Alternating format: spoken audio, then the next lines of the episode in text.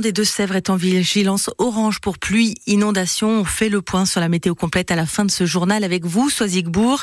Nous évoquons ce matin un nouveau plan contre la pénurie de médicaments.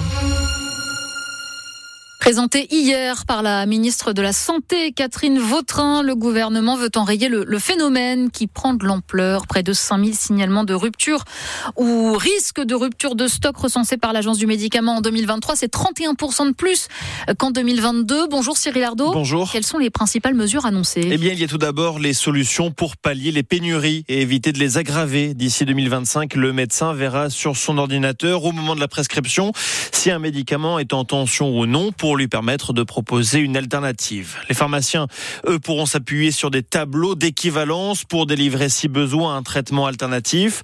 La possibilité de donner le nombre exact de comprimés nécessaires sera aussi renforcée. Et puis il y a les mesures de fond pour s'attaquer aux origines des pénuries. Le gouvernement veut s'appuyer sur des données précises pour détecter des signes avant-coureurs de rupture de stock et ainsi anticiper, agir très en amont.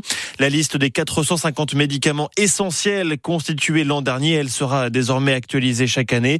Certains traitements les plus stratégiques feront l'objet d'un plan de relocalisation de leur production. Cyril Ardo et la ministre euh, du Travail et de la Santé, Catherine Vautrin, a d'autres annonces à faire, notamment sur la bronchiolite.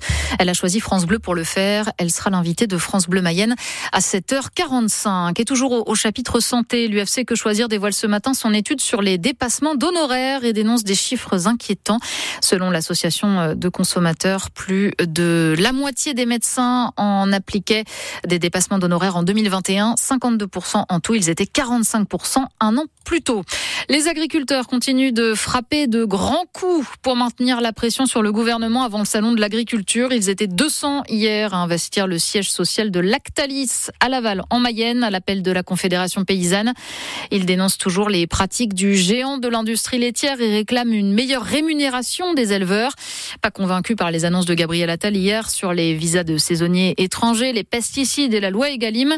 Dans le sud-ouest aussi, près de Montauban, le blocage de l'autoroute A62 continue ce matin et les agriculteurs se préparent à venir à Paris demain matin. Cortège de tracteurs attendu dans la capitale avant l'inauguration du salon samedi. Gros coup de vent attendu aujourd'hui sur le nord de la France. 24 départements de la Manche à la région parisienne en passant par les Ardennes et jusqu'en Lorraine sont en vigilance orange vent violent à partir de midi. Les Pyrénées-Atlantiques et les Hautes-Pyrénées sont aussi concernées. Météo France prévoit des rafales de 100 à 110 km heure sur le littoral et jusqu'à 140 lo lo localement le long, notamment des côtes de la Manche.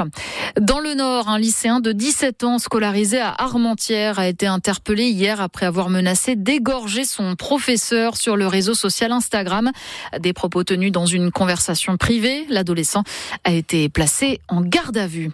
On ne pourra plus emmener autant de bagages qu'avant dans les trains. La SNCF durcit sa politique. Trop d'abus, dit l'entreprise ferroviaire. Maintenant, les passagers d'un TGV Inouï ou d'un Intercité seront limités à un bagage à main et deux gros bagages, euh, comme euh, par exemple un sac de sport ou euh, des grosses valises. La mesure est déjà en vigueur depuis le, le 15 février, mais la SNCF n'a presque pas communiqué dessus.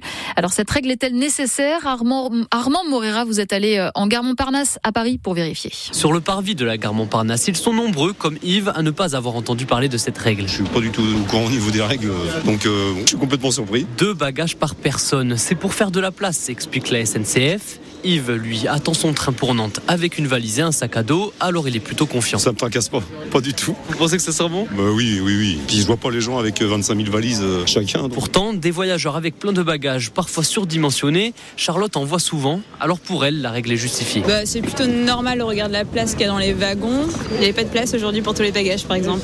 Donc c'est dans l'allée. Mais cette solution ne convainc pas tout le monde. Créer peut-être plus de place au lieu de réglementer. Angelina arrive de Dax avec sa guitare sur le dos et une valise bien plus grosse que la moyenne.